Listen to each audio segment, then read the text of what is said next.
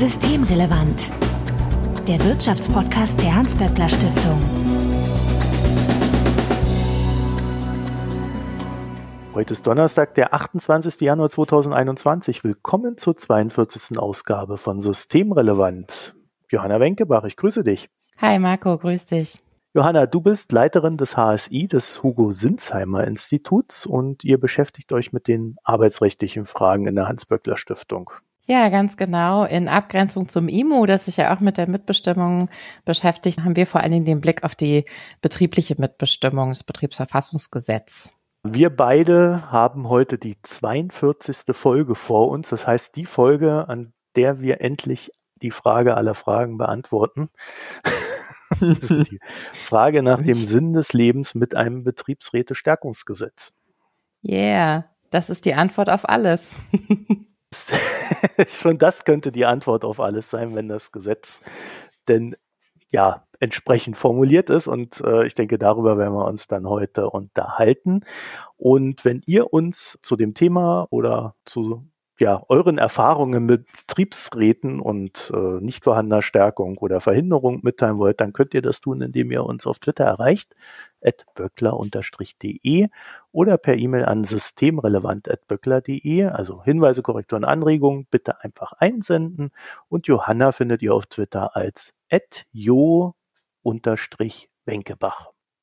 Johanna, es klingt ja eigentlich schon vom Namen her so, als ob man es versteht, aber was genau ist denn ein Betriebsräte-Stärkungsgesetz? Ein Betriebsräte-Stärkungsgesetz ist ein Gesetz, das hoffentlich Betriebsräte stärkt, und zwar sowohl schon bestehende Betriebsräte, die sich gerade ganz vielen Herausforderungen in den Betrieben stellen im alltäglichen Leben der Arbeitswelt, als auch Betriebsräte stärkt, die noch zu gründen sind, also Initiatorinnen und Initiatoren von Betriebsratswahlen, die eines wesentlich besseren Schutzes bedürfen. Das heißt, es ist auch wirklich notwendig, dass da der Betriebsrat oder der zu gründende Betriebsrat gestärkt wird. Ja, das ist, äh, da gibt es eine ganz große Notwendigkeit. Der DGB hatte schon 2016 die offensive Mitbestimmung gestartet äh, und die ganzen Schlupflöcher, Risiken, Schutzlücken, die da effektive betriebliche Mitbestimmung verhindern, erschweren. Ähm, zusammengefasst, die IG Metall hat jetzt nochmal einen neuen Aufschlag gemacht mit der Initiative Mitbestimmung, das nochmal forciert, auch mit Blick tatsächlich natürlich auf die Bundestagswahlen, das zusammengefasst, wobei seit 2016 auch schon wieder weitere Veränderungen passiert sind, die den Druck eigentlich nochmal erhöhen. Und es stand ja im Koalitionsvertrag auch aus den ähm, schon ähm, in der letzten Legislatur bekannten Gründen, dass da etwas kommen soll, dass die Betriebsratsgründung erleichtert, insbesondere Betriebsratswahlen erleichtert und auch die Arbeit von Betriebsräten stärkt. Und das ist jetzt tatsächlich noch auf den Weg gebracht worden mit diesem Referentenentwurf aus dem Bundesarbeitsministerium. Und das halte ich für einen sehr notwendigen und dringlichen Schritt in die richtige Richtung. Er führt, das kann ich ja schon mal vorwegnehmen, dieses Vorhaben und die Herausforderungen noch nicht ans Ziel. Aber es ist eben wirklich ähm, ein wichtiger Schritt, der dringend ansteht. Ähm, ich würde gerne dazu auch ein paar Zahlen nennen, denn wir haben ja insbesondere in der Hans-Böckler Stiftung natürlich auch, das sind die Kollegen vom WSI, die das gemacht haben, Zahlen gesammelt, die tatsächlich auch zitiert werden in dem Entwurf, den das BMAS da gemacht hat.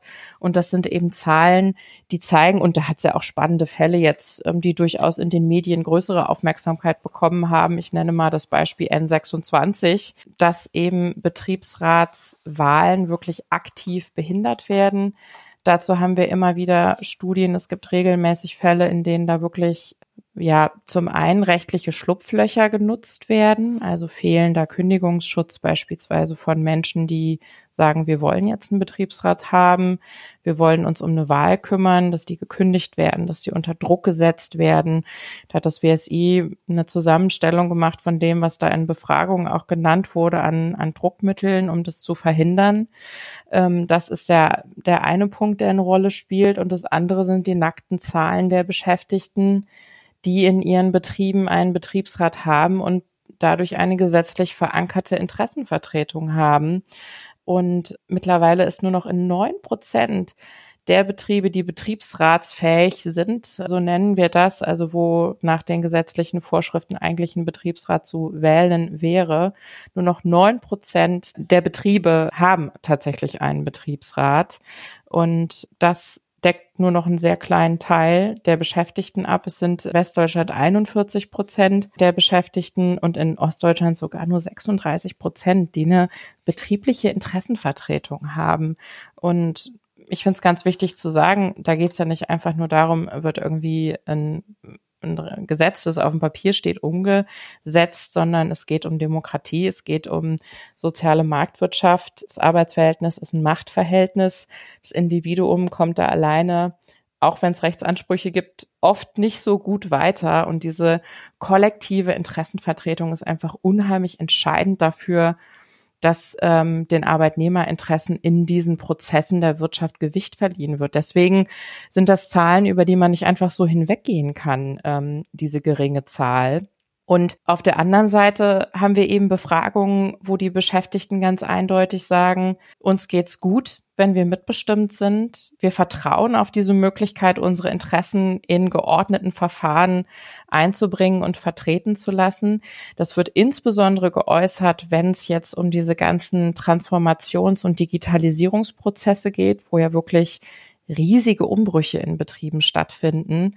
Und das löst natürlich Ängste aus. Und da haben Befragungen gezeigt, dass die Beschäftigten sagen, ich blicke mit weniger Angst und weniger Sorge und auch mehr Lust Veränderungen zu gestalten auf diese Prozesse, wenn ich weiß, dass es eben ein verankertes Verfahren gibt, das meine Interessen schützt wenn beispielsweise neue Technik ausgerollt wird. Und ganz spannend finde ich jetzt auch nochmal zu sehen, wenn man sich anguckt, was in der Krise passiert ist. Da haben ja unsere Daten in der Hans-Böckler-Stiftung auch wirklich ziemlich deutlich gezeigt, bei dem, was da an Befragungen gemacht wurde. Einmal die nackten Zahlen, wer stand besser da beim Kurzarbeitergeld beispielsweise, bei der Sicherung von Beschäftigung mobiles Arbeiten. Ja, wir äh, diskutieren ja gerade so intensiv übers Homeoffice und überall sieht man, da wo es Betriebsräte gibt, wo teilweise schon vor der Krise natürlich auch Betriebsvereinbarungen dann beispielsweise zu Homeoffice und mobiler Arbeit geschaffen worden sind, klappen die Prozesse besser und stehen die Beschäftigten in der Krise auch einfach besser da. Woran liegt denn das jetzt, dass es so wenig Betriebe dann gibt, wo dann auch wirklich der Betriebsrat umgesetzt wird? Ist das jetzt irgendwas, wo, wo die Leute sagen, ach ja, macht mir nur Stress, habe ich keinen Bock drauf? Oder ist das etwas, was aktiv von den Betrieben verhindert wird? Also diese Erhebung dazu, dass es so eine aktive Behinderung wirklich von Betriebsratswahlen gibt, spricht tatsächlich dafür, dass es Bereiche gibt. Und das ist tatsächlich auch meine ganz persönliche Erfahrung. Ich war ja, bevor ich das HSI geleitet habe, Tarifsekretärin bei der IG Metall, war zuständig für Berlin, Brandenburg und Sachsen und habe da als Juristin wirklich einige Prozesse auch mit begleitet von Belegschaften. Man, ich habe es ja eben gesagt, in Ostdeutschland ist das oft noch ein größeres Problem.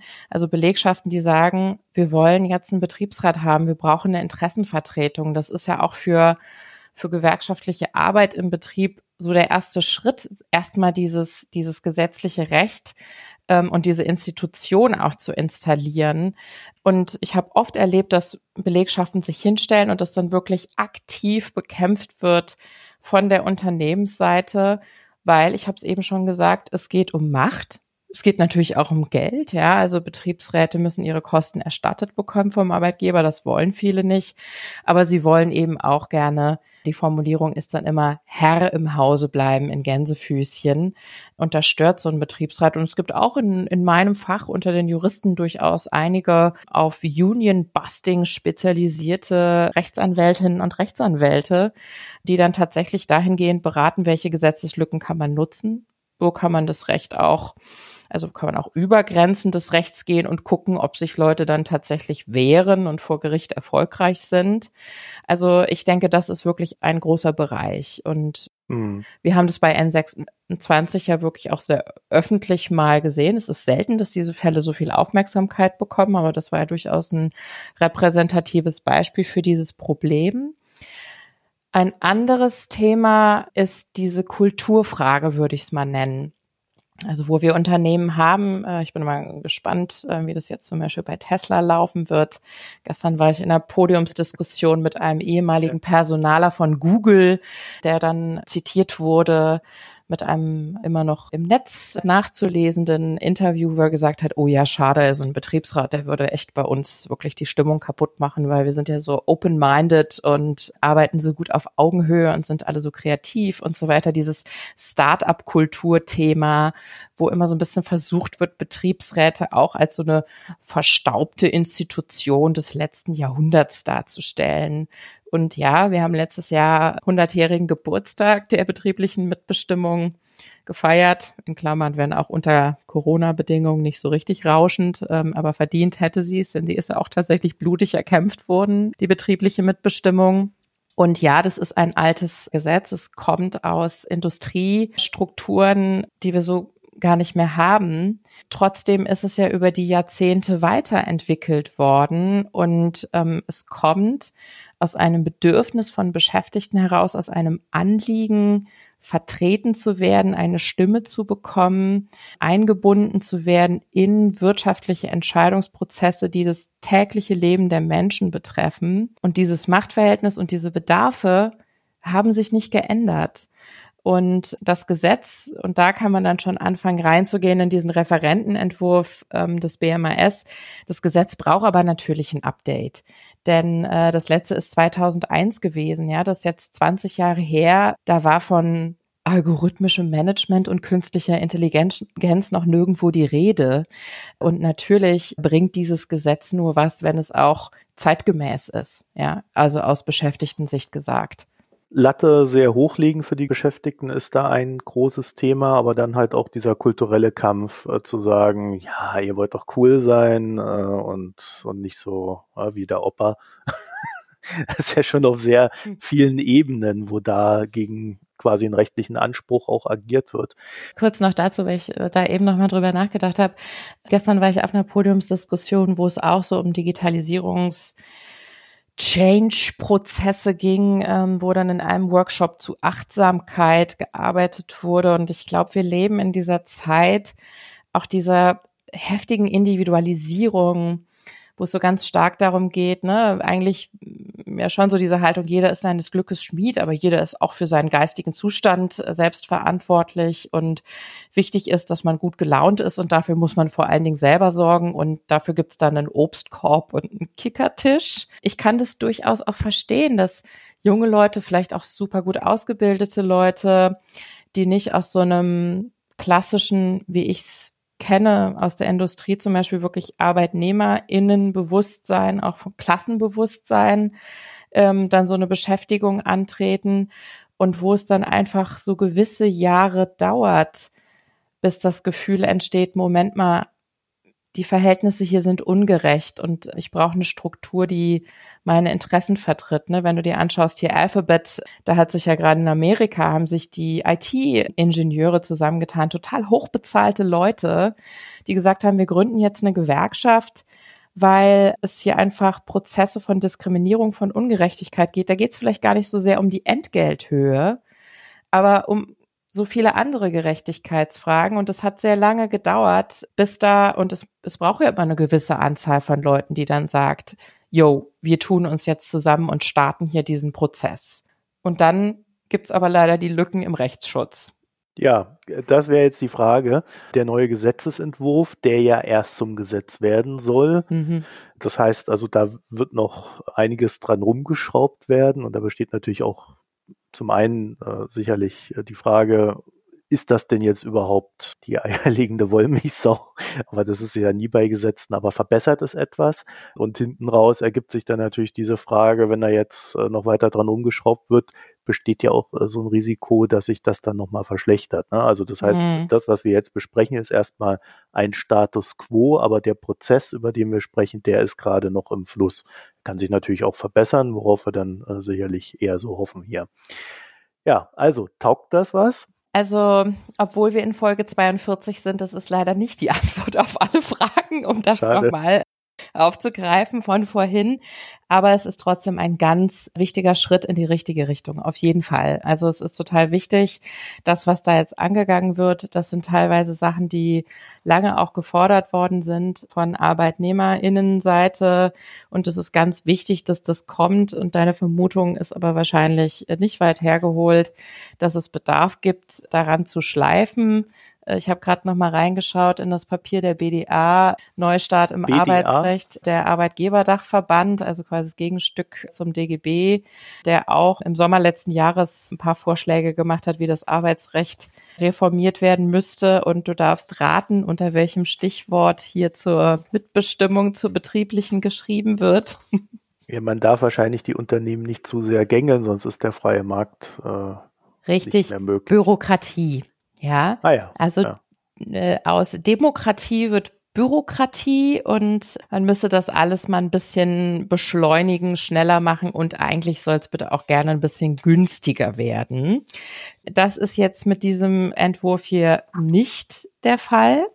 Denn da ist zum Beispiel vorgesehen, und das ist was, das ist absolut dringend notwendig. Alle Diskussionen, die ich zuletzt hatte mit Betriebsrätinnen und Betriebsräten, bestätigen das.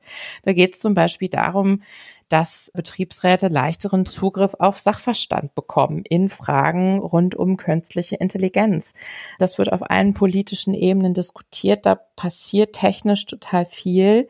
Da wird was ausgerollt in den Betrieben, was sich auswirkt auf die Qualität der Arbeit, auf die Beschäftigungsfähigkeit von Menschen, ja, Arbeitsplatzsicherheit. Das sind total schwierige technische Prozesse.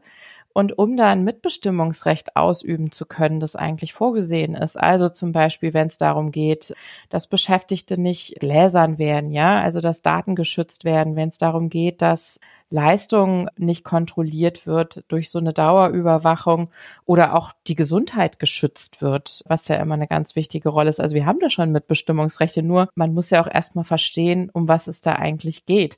Und da ist jetzt vorgesehen, und das war etwas, was wir tatsächlich auch aus dem HSI beispielsweise vorgeschlagen hatten, dass eben da leichterer Zugriff auf Sachverständige was natürlich mit einer Kostenfrage verbunden ist, ermöglicht wird, damit da einfach die Betriebsrätinnen und Betriebsräte die Beratung kommen, die sie brauchen, um diese technischen Fragen beantworten zu können und einschätzen zu können.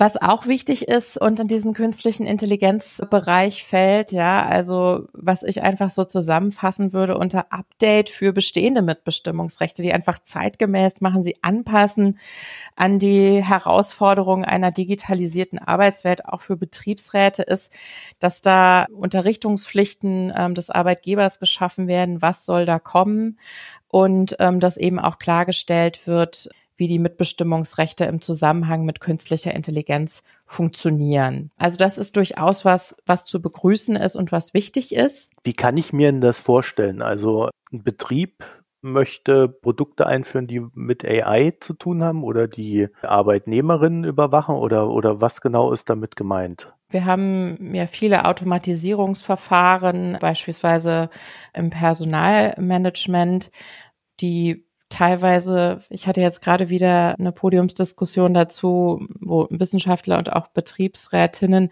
beschrieben haben, was da passiert. Teilweise wissen die Unternehmen selber noch gar nicht so richtig, äh, was sie eigentlich damit machen wollen, was die Technik vielleicht sogar auch kann. Es ist ja auch so ein bisschen so ein Hype in der Arbeitswelt, gerade dass da Unternehmen unter Druck gesetzt werden, so nach dem Motto, wer nicht digitalisiert äh, unter diese Systeme einführt, ist eigentlich hinten dran. Perspektivisch muss man sich aber schon fragen, hm, was heißt das für den Datenschutz? Und vor allen Dingen, was heißt das, wenn das sich jetzt ein, zwei, drei Jahre weiterentwickelt und dann vielleicht in der Personalverwaltung drei, vier, fünf, je nach Größe des Unternehmens, zehn, 15 Stellen wegfallen, die vorher von Beschäftigten gemacht worden sind. Dann muss ich mir überlegen, was mit diesen Beschäftigten perspektivisch passiert. Wir haben aber ja gerade im Bereich der künstlichen Intelligenz zum Beispiel auch das Thema, dass wir Diskriminierungsrisiken sehen, dass da wahnsinnig viele Daten erhoben werden. Und um die Risiken für Beschäftigte einzuschätzen, muss der Betriebsrat natürlich wissen, was ist das eigentlich, was da kommt? Und leider war die Rückmeldung, deswegen muss man sehen, äh, ob das dann reicht, wenn jetzt hier diese Verbesserungen tatsächlich kommen sollten, was wirklich sehr wünschenswert wäre. Denn die eine Frage ist natürlich, was steht auf dem Papier? Grundsätzlich ist es so, es muss immer rechtzeitig informiert werden, ist die Formulierung im Gesetz. Ich höre aber ganz viel aus den Betrieben, dass oft der Betriebsrat viel zu spät entscheidende Informationen bekommt und dann gar keine Zeit mehr hat, abzuwägen, was da jetzt alles gesichert werden muss an Arbeitnehmerrechten im Zusammenhang mit einer bestimmten Technik beispielsweise. Also das heißt, die kriegen es quasi gesagt, wenn es passiert wenn sie nicht mehr wirklich Zeit haben, darauf zu mhm. reagieren, mit den Leuten an den betroffenen Arbeitsplätzen zu reden. Guck mal, hier kommt das jetzt. Was heißt das für dich? Wird deine Arbeit dadurch monoton? Was bringt das für psychische, für physische Belastungen mit sich, wenn sich die Arbeitsabläufe so ändern? Also da ist auf jeden Fall gerade vieles im Fluss, aber es ist auf jeden Fall wichtig, dass das Thema hier reinkommt in das Betriebsverfassungsgesetz jetzt in dieser Zeit. Ja, also die Klarstellung ist auf jeden Fall total wichtig. Das, was ich eben angesprochen habe, also diese Frage, wenn jetzt hier irgendwelche neue Technik eingeführt wird, die dazu führt, dass Arbeitsplätze wegfallen, dann reden wir auch über einen Bereich, der auch aufgegriffen wird in dem Entwurf, den ich auch ganz wichtig finde. Das ist der Bereich Qualifizierung und Weiterbildung. Und da geht es natürlich nicht nur um dieses Digitalisierungsthema, sondern auch um diese massiven Umbrüche, die wir gerade haben, beispielsweise in der Automobilindustrie, in der Zulieferindustrie, durch die veränderten ökologischen Rahmenbedingungen, die einfach ein anderes Wirtschaften erfordern und wo wir einfach sehen, schon vor der Krise, da brechen massiv Arbeitsplätze weg und da muss unbedingt ähm, in Qualifizierung und Weiterbildung zur Beschäftigungssicherung ähm, investiert werden. Und in diesem Bereich ähm, Qualifizierung und Weiterbildung haben Betriebsräte eigentlich nur so eine beratende Funktion. Und wir haben gesagt, das wird so eine entscheidende Gerechtigkeitsfrage auch, diese Frage, wer wird wohin weiterqualifiziert. Es muss ja auch während der Arbeit passieren. Also es ist ganz eng auch mit betrieblichen Abläufen verknüpft, weil der Gesetzgeber Gott sei Dank die Erkenntnis hatte, wir können Leute nicht nur qualifizieren, wenn sie schon arbeitslos sind, sondern in diesen riesigen Umwälzungsprozessen jetzt in der Transformation müssen wir das machen, während sie noch in Beschäftigung sind weil perspektivisch schon absehbar ist, da kommt eine Veränderung, auf die sie vorbereitet werden müssen. Und hier sollen die Mitbestimmungsrechte ausgebaut werden. Das ist auch positiv. Aber aus unserer Sicht reicht es eben nicht, weil da immer noch keine erzwingbare Mitbestimmung hintersteht. Das heißt, der Betriebsrat kann beraten und soll mitsprechen ähm, und hat da Einflussmöglichkeiten. Die sollten auch unbedingt genutzt werden in der Praxis. Aber er kann eben nicht sagen, wenn es keine Einigung gibt, erzwingen wir zur Not die Einigung vor einer Einigungsstelle. Und das ist aus unserer Sicht einfach immer noch ein zu stumpfes Schwert für diesen so wichtigen Bereich, ja. Selbe gilt auch für die Personalplanung. Das hängt ja ganz eng zusammen, ne? Lass uns mal bei der Qualifizierung bleiben. Da würde es ja um so Sachen gehen wie wenn dann schon irgendwo eine neue Technik reinkommt und Arbeitsplätze wegfallen, dass dann die Menschen, bei denen dieser Arbeitsplatz wegfällt, möglichst vorher schon in einen Bereich hinein qualifiziert wurde, der in dem Unternehmen weiterhin gebraucht wird. Ne? Sodass sie dann äh, quasi nicht ihren Arbeitsplatz verlieren, sondern äh, dann auch dort weiterarbeiten können. Ja, da hat es ja auch tolle Reformen gegeben. Ne? Wir hatten das Qualifizierungschancengesetz, das Arbeit von morgen Gesetz, die genau da das auf die. Alles so schöne Namen. Ja. Und jetzt noch die Betriebsräte stärken und dann funktioniert das ja. auch. Ja, tatsächlich Gesetze, die so ein bisschen versuchen, auch die Herausforderungen zu beschreiben. Und trotzdem ist es eben total wichtig, dass solche Qualifizierungs- und Personalplanungsprozesse nicht einfach von oben ausgeschüttet werden von der Unternehmensseite, sondern ähm, dass Betriebsrätinnen und Betriebsräte da drin sind und das eben nicht nur aus diesem Gedanken von, von Demokratie und Beteiligung heraus, sondern auch, weil das einfach kluge Leute sind, die nah dran sind an dem, was passiert, die sehen, äh, wie sich Arbeitsplätze verändern, die sehen, was man verbessern könnte, was da fehlt. Und ähm, da geht es einfach auch drum, äh, auf Potenzial zurückzugreifen, ja, und, und dafür Prozesse vorzusehen. Deswegen, da äh, muss auf jeden Fall noch ein größerer Wurf kommen als das, was da jetzt vorgesehen ist. Und wir sollten aber unbedingt auch noch über diesen Bereich sprechen, den ich auch wirklich wichtig finde und wo es wirklich dringlich ist, dass das kommt. Nämlich, wir haben jetzt ja geredet über Betriebe, wo es schon einen Betriebsrat gibt. Ja.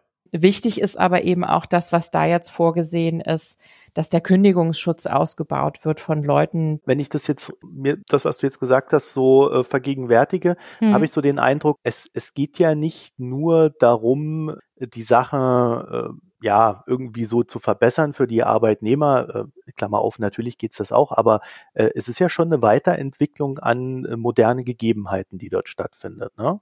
Definitiv. Also, also es ist nicht nur Klassenkampf, will ich damit sagen. Nein, überhaupt nicht. Es ist wirklich, also es ist eine Anpassung eines Gesetzes, das wirklich auch in seiner Funktion und in seiner Bedeutung für die soziale Marktwirtschaft, glaube ich, von keiner Seite wirklich bestritten wird. Es ist eine Anpassung dieses Gesetzes an die Herausforderungen ähm, der heutigen Zeit die definitiv durch Globalisierung, Digitalisierung und jetzt eben diese ökologischen Transformationsprozesse einfach nicht mehr abgebildet sind in einem Gesetz, das 2001 zuletzt da den Handlungsrahmen für Betriebsrätinnen und Betriebsräte gesetzt hat. Vor 20 Jahren.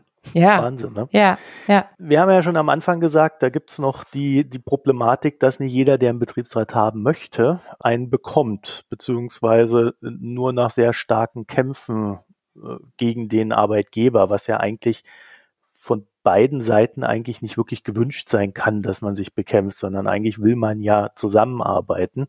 Das scheint mir eigentlich vom, von der Grundidee her auch produktiver für das Unternehmen zu sein. Jetzt haben wir aber trotzdem schon am Anfang gesagt, es, es gibt dieses Problem und äh, das Gesetz greift es auch auf.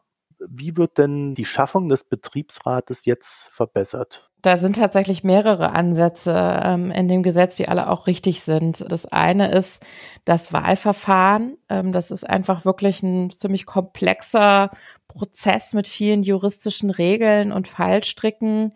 Und wenn da was schief läuft, hat es halt doch nicht geklappt mit dem Betriebsrat. Ne? Also das eine Ziel ist so ein bisschen einfach dieses Verfahren zu vereinfachen, das niedrigschwelliger zu machen. Das ist auf jeden Fall ein richtiger Schritt. Und das andere ist wirklich die Absicherung der Menschen, die dann die allerersten im Betrieb sind, die sagen, kommt Leute, lasst uns einen Betriebsrat wählen. Das ist jetzt die Zeit ähm, und die sich dann auf den Weg machen, oft ja zusammen mit einer Gewerkschaft dann auch, diesen Weg zu gehen und die bekommen Kündigungsschutz natürlich aber einfach zu einem Zeitpunkt, der zu spät in dem Verfahren ist. Und wir haben wirklich viele Fälle, wo sich eben zeigt, da werden Leute drangsaliert, da wird Druck aufgebaut, wirklich heftiger ähm, psychischer Druck. Ähm, ich kenne da viele Berichte von Leuten, die wirklich auch gesundheitlichen Schaden genommen haben von solchen Prozessen. Und da einfach zu einem früheren Zeitpunkt in dem Verfahren für eine Absicherung zu sorgen. Das ist ein ganz, ganz wichtiger Schritt, der da kommen soll und der ist wirklich überfällig und es wäre sehr bitter, wenn an der Stelle das nicht durchgehen würde, denn mhm. der Entwurf ist da, ähm, es steht im Koalitionsvertrag. Das wäre doch sehr enttäuschend, wenn das jetzt hinten runterfällt, weil das eben wirklich überfällig ist. Wann, wann war es denn, äh, dass die Leute geschützt sind und wann wird es sein oder soll es sein? Also die Vorverlagerung geht dahin, dass nicht erst ab dem Moment, wo quasi eine offizielle Einladung der Beschäftigten zur Wahl erfolgen soll, dass der Schutz ab dem Moment besteht, sondern dass er eben schon in diesem Vorbereitungsverfahren davor besteht. Denn natürlich kriegt der Arbeitgeber oft schon davor auch mit, dass da etwas im Gange ist, denn es müssen ja Unterstützer für dieses Verfahren gefunden werden. Und wenn man die ganze Zeit versuchen muss, das so klammheimlich zu machen, äh, wenn da mit Gegenwind zu rechnen ist, was wie gesagt in nicht seltenen Fällen der Fall ist, ja. dann ist das einfach zu spät. Das heißt also, äh, theoretisch äh, war es dann so oder manchmal ja auch praktisch, sobald der irgendwie gehört hat, oh, da plant einer was, sofort Kündigung. Ja, genau. Oder dann einfach auch so Druck ausüben. Ne? Da gibt's ja, ich meine, alle möglichen Einflussmöglichkeiten. Teilweise werden dann auch Unwahrheiten verbreitet. Da gibt's ganz unterschiedliche Strategien. Und teilweise kündigen die Leute dann auch von selbst sie diesem Druck auch nicht standhalten. Und natürlich macht das auch eine Atmosphäre von, und das, das sieht man ja dann auch. Ne? Also ich meine, es sind ja auch aus wirklich großen Unternehmen dann so teilweise E-Mails veröffentlicht worden, wir wollen das nicht und das macht hier unsere Kultur kaputt und wir sind die Guten und alle, die auf unserer Seite stehen, bringen das Unternehmen voran und das sind die Bösen und sie wollen behindern und so. Sowas geht ja nicht spurlos an Menschen vorbei. Ne? Also deswegen, was ich da höre, auch bei denjenigen, die da diese Menschen beraten, die in dieser Phase sind, dass es total wichtig ist, dass man sich wirklich gut vernetzt, ne? dass es da viel Solidarität, Unterstützung auch von außen gibt, weil das echt eine, eine große Drucksituation ist. Hm. Riesenproblem ist natürlich auch Befristung. Ne? Also was wir immer wieder auch als Juristinnen und Juristen mitkriegen, ist, dass da äh, befristet Beschäftigte einen Betriebsrat gründen, vielleicht in einem Betriebsrat gewählt sind und dann sie da, hups, äh, ihre Befristung wird nicht verlängert. Das ist dann sozusagen die nächste Lücke um die es da geht. Und da sind so einige weitere Lücken, die auch von diesem Entwurf nicht abgedeckt werden. Das ist ja jetzt die klassische Frage, so äh, zum Ende hin auch. Was sind denn so Sachen, die jetzt, also wir haben jetzt über einige positive Aspekte geredet, aber was sind denn so die Sachen, die jetzt deiner Meinung nach noch fehlen? Äh, oder du hast ja schon gesagt, es ist nicht perfekt, was wir dort vorfinden. Richtig. Also ähm, was übrigens auch wichtig ist, was allerdings schon einmal gerade dem BMAS aus dem Gesetzesentwurf gestrichen wurde von der CDU, CSU, ist die ähm, Mitbestimmung bei mobiler Arbeit und Homeoffice. Die sollte nämlich eigentlich schon beim bei dem entsprechenden Gesetz, ähm, das ja auch den Rechtsanspruch regeln sollte, kommen. Steht hier jetzt wieder drin finde ich total wichtig, weil es einfach viel mehr Sinn macht, ähm, das auch kollektiv zu begleiten, also durch ein Betriebsratsgremium, was für Bedingungen wollen wir dafür hier aufstellen. Das heißt jetzt, ist jetzt so formuliert, dass es die Ausgestaltung von mobiler Arbeit betrifft. Besser wäre es natürlich, wenn es so gefasst wäre, dass es um Mitbestimmung beim Arbeitsort insgesamt geht. Dann kann nämlich auch vom Betriebsrat aus die Initiative ergriffen werden, zu sagen, wir haben hier Leute, die mobile arbeiten wollen, äh, wir wollen das in der Betriebsvereinbarung regeln, lasst uns das angehen. Grundsätzlich ist es so,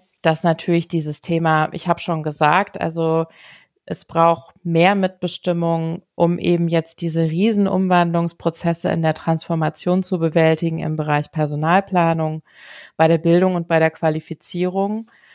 Aber wir reden so viel in unserer Gesellschaft zum Beispiel auch über Nachhaltigkeit, ja, über Umweltstandards. Das sollte auch zum Beispiel aufgenommen werden als Mitbestimmungsrecht, dass man da, dass man da reingehen kann von Beschäftigtenseite aus und sagen, hier, wir haben folgende Ideen, das sollte gemacht werden.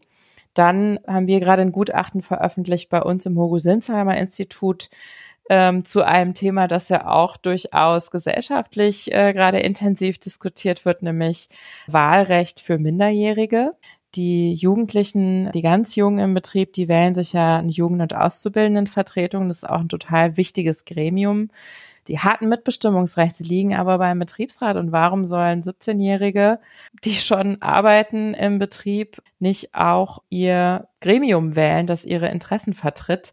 Also da wäre zum Beispiel aus unserer Sicht geboten, übrigens auch wegen der Vorschriften zum Antidiskriminierungsrecht, ja, Altersdiskriminierung, dass da auch schon die Jüngeren wählen dürfen.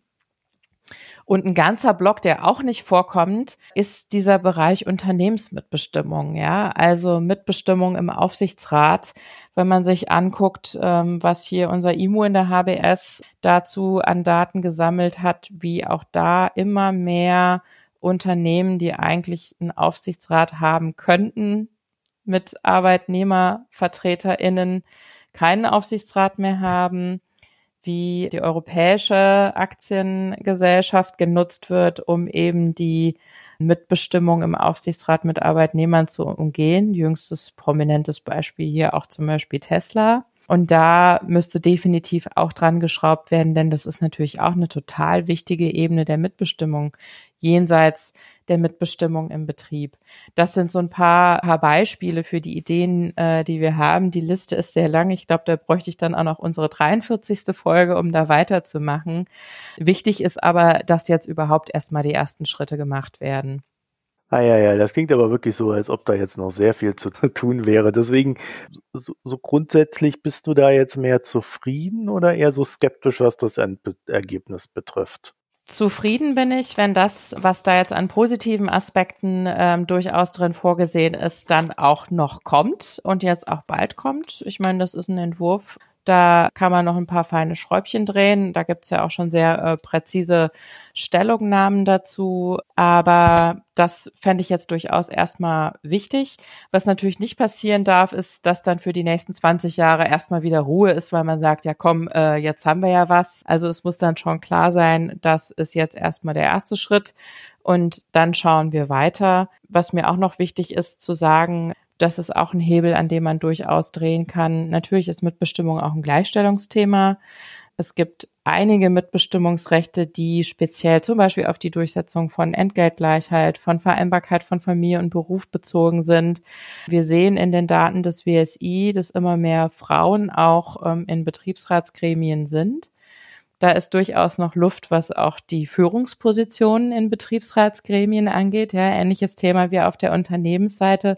Das würde ich mir definitiv auch wünschen, dass da ähm, mit Bestimmung auch mit Gleichstellung zusammen gedacht wird. Und da kommt jetzt überhaupt nichts drin vor in diesem Entwurf. Und wenn wir uns die Felder angucken, die wir eben besprochen haben, also zum Beispiel Qualifizierung und Weiterbildung, ist da natürlich auch ordentlich äh, Risiko von Diskriminierung und so Rollenstereotypen, die dann sich wieder ungünstig auf die Geschlechterverhältnisse auswirken. Ich habe halt irgendwie mal auf meinen Kalender geguckt, als ich hier so äh, im Vorfeld der Folge yeah. das Ganze mal angeschaut habe. Da habe ich dann gesehen, ah ja, Ende Januar, da fangen die jetzt hm. mal damit an mit ihr, mit ihrer, den Gesetzesentwürfen und ja, irgendwann äh, Ende Juni oder so wird ja dann der Bundestag in Sommerpause gehen, dann ist der Wahlkampf, also was da davor nicht mehr passiert vor dieser Sommerpause, ja, das wird nicht mehr in ein Gesetz gegossen in dieser Legislatur. Jetzt hast du aber gleichzeitig gesagt, ja, das steht ja schon im Koalitionsvertrag, deswegen wäre es ja dann auch legitim, mhm. überhaupt irgendwas zu machen. Mhm. So die Zeitschiene lässt mich gerade so ein bisschen skeptisch auf die Sache gucken. Aber du scheinst ja da so noch so ein bisschen optimistisch. Also wenn wir jetzt in unserer 42. Podcast-Folge sagen, das muss kommen, dann bin ich grundsätzlich schon mal optimistisch, dass sie das vor dem Sommer auch noch hinkriegen. Ja. Aber natürlich hast du recht, es ist ähm, Mitbestimmung, Demokratie im Betrieb, die Ansätze, wie man diese riesigen Strukturwandel ähm, auch sozial gerecht gestaltet. Und dazu gehört Mitbestimmung. Das ist eine eine Mega-Frage, die auch mit dem Entwurf definitiv nicht final beantwortet ist. Deswegen hoffe ich, dass das Wahlkampfthema wird, denn das haben die Gewerkschaften auch schon gesagt, dass sie natürlich auch die Parteien daran messen werden, was dafür für Bilder entworfen werden von der Mitbestimmung der Zukunft. Und ich meine, die Grünen haben einen Gesetzesentwurf gemacht, die sind da reingegangen in die Debatte mit einem Vorschlag.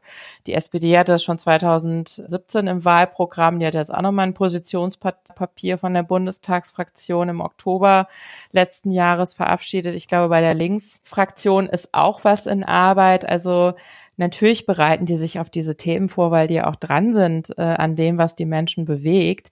Also ich wünsche mir, dass das ein Wahlkampfthema ist, weil ich es für wirklich ganz entscheidend halte dafür, welche Weichen wir jetzt auch nach der Krise für diese Transformation in der Wirtschaft stellen. Ich habe so ein bisschen das Gefühl, wir sind ja ohnehin gerade in so einer in so einer Zeit, in der es irgendwie an allen Ecken und Enden sich so stark verändert, ja. dass ja. man schon gar nicht mehr weiß, wo man als erstes hingucken und hingucken. Nee, es ist wirklich äh, vieles in Bewegung und ähm, deswegen lobe ich mir wirklich diese Strukturen in den Betrieben sehr und, und halte die für sehr schützenswert, aber auch eben ausbaubedürftig. Also das wird spannend zu sehen, was da passiert. Johanna Wenkebach, ich danke dir für das Gespräch. Ich danke dir ganz herzlich, Marco. Ja, und wenn ihr uns dazu noch etwas zu sagen habt, und äh, da hoffen wir doch, da, dass auch ihr Erfahrungen habt, die ihr uns mitteilen könnt äh, und auch Wünsche an die Politik, an die große, dann könnt ihr uns erreichen. Systemrelevant.böckler.de ist unsere E-Mail-Adresse. Ihr findet uns auf Twitter at böckler-de und Johanna findet ihr auf Twitter als at jo-wenkebach. Wir freuen uns von euch zu hören und wünschen euch noch eine schöne Zeit. Bis dahin. Tschüss. Ciao. Das war Systemrelevant, der Wirtschaftspodcast der Hans-Böckler Stiftung.